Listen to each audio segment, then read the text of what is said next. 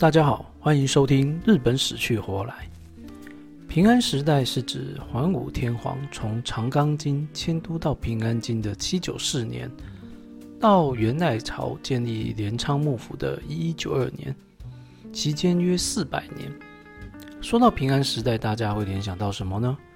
是指示部中源氏物语的粉红泡泡，还是安倍晴明的阴阳师玄幻奇妙？还是集结挺重之力、热闹非凡的纸鸢记呢？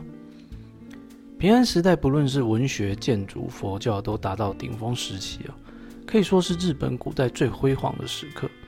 而且，平安时代相对于其他时代来说，死刑是很少的，简直就是太平盛世啊！但如此繁华的平安时代，其实治安很糟糕。这边举一个例子哦。有一个在宫中工作的小官吏啊，可可能领不到二十二 k 吧，所以只能住在当时比较偏僻的西京地区啊。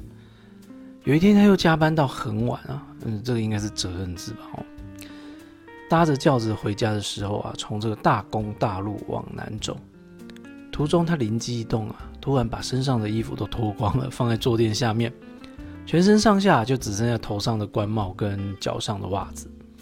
就在轿子通过二条通的美福门时，这个美福门大概在今天京都市二条通跟美福门通的交叉处，突然有一群强盗冲了出来。抬轿的看到强盗啊，一哄而散，留下轿中的官员呢。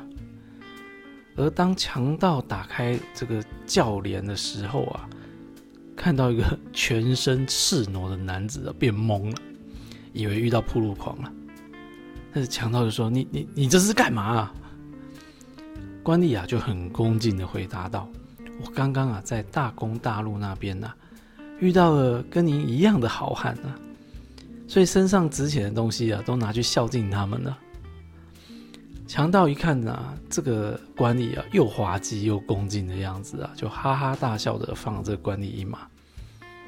嗯，还好那个强盗没有劫色。官吏回家之后，就把这件事情告诉了妻子啊，连这个妻子都称赞老公真是好棒棒呢。那么，为什么单凭这一件事情就要说平安时代的京都治安很糟糕呢？还记得刚刚我们提到案发地点美福门吗？这个美福门啊，是大内里外郭十二门之一，也就是说，这个抢案是直接发生在天皇住所外面。天子眼皮底下竟然发生抢案，这得有多烂的治安才有可能发生呢？这时候就有人会问啊，警察嘞？警察都干嘛去了嘞？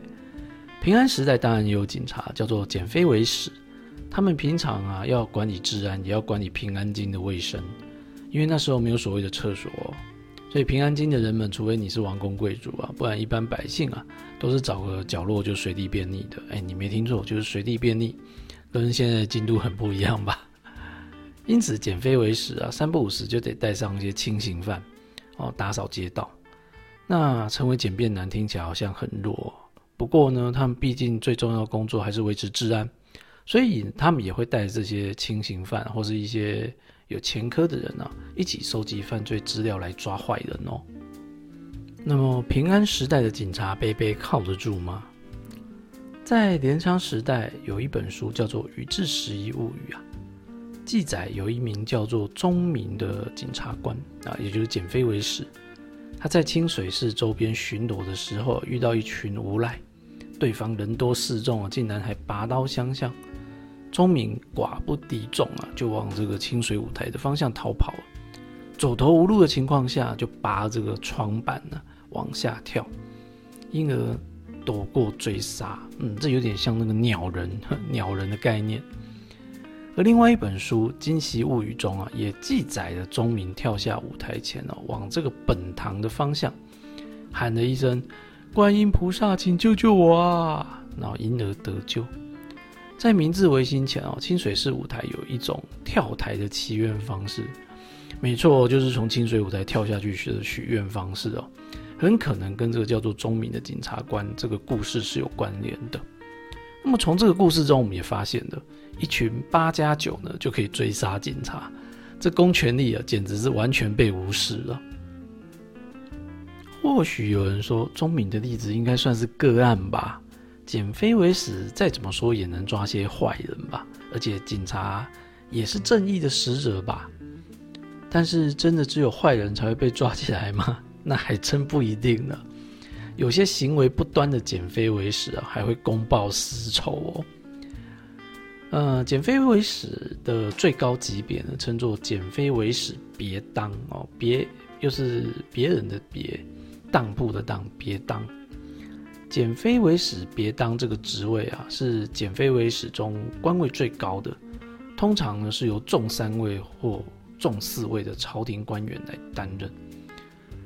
在清朝大概就是知府以上的官员了，换作是今天呢，就是警察署署长加京都地方检察厅厅长加京都市环境局局长这么大。那么这个减肥为使别当呢，他下了一道命令。这一道命令呢，里面提到了三个人：生康寿、山宅本高、物部秀信等三人，因为欠钱不还，所以逮捕下狱。不过目前这三个人都生病了，所以准许保外就医。听起来欠钱不还就抓去关，有点狠啊。不过能够保外就医也算不错啊。但实际上当时欠钱不还的人可多得去了。减肥为食，真的要抓根本抓不完，而且比欠钱更严重的罪犯到处都是啊。所以，除非欠的很大条，或是恶性赖账，减肥为食才会去抓人。那么，这三个人最有可能被关的原因，就是得罪了某个贵族，然后该贵族动用私刑呢，把这些人给抓了。这是好大的官威啊！而且。可以在监狱关到生病，这又是怎么回事呢？原来平安时代啊，你要是被抓进监狱后啊，能不能活下来，得看减肥为食大大们的心情。因为监狱的环境极为恶劣甚至传出有被关押的人渴死的惨案。原因就是因为监狱的水井没水了，而这个减肥为食完全放生，没食物吃，人还可以多活上几天；没有水，很快就会要人命的。换言之，人犯的生命是掌握在减肥为食别当的手上。有的比较善良的别当啊，还会自费挖井，或是找义工来挖井，让这个监狱有水可喝。譬如一条天皇时期的藤原十之，就是觉得犯人关成这样太不人道了，就下令挖井，再把身体虚弱的十二名犯人中啊，六人给放走，最后剩下的六个人呢，还是请天皇特赦。先送了食物才放人，真的是非常相当厚道的长官呢。在这边说个题外话哦，这位藤原实之啊，是个非常宅心仁厚的长官呐。不过他有个缺点就是好色，在他宅邸北方有一口水井啊，水量非常充沛，有不少这个年轻的女佣人都会去那边取水，因为水很重嘛，不可能让老妇人去取，都是这个女年轻的女佣人。那藤原实之呢，就会经常在那边埋伏。只要看到漂亮的这个女佣来取水了，就会把人家冲上去拉到房间里面做一些不可描述的事啊。后来这件事情呢，传到了当时的官白藤原赖通的耳朵里啊。这个藤原赖通呢，就是建立宇治平等院的那一位。这个赖通啊，心生一计，他就特意挑了一位美少女，告诉他：“你去取水。”如果遇到十只跑来想要卡油啊，你赶快把水桶丢掉，快跑！果然啊，十只看到这个美少女来提水啊，心痒难耐啊，就演出这个饿虎扑狼。由于这位美少女早有准备啊，甩着水桶就跑，才逃离虎口。后来某天，十只就来找这个赖通开会啊。赖通说：“啊，非常欢迎你来谈事情啊，不过可以先请你把我家的水桶还给我吗？”搞这个死子尴尬的要死啊！看来这个死子对水井的事情真的是情有独钟呢。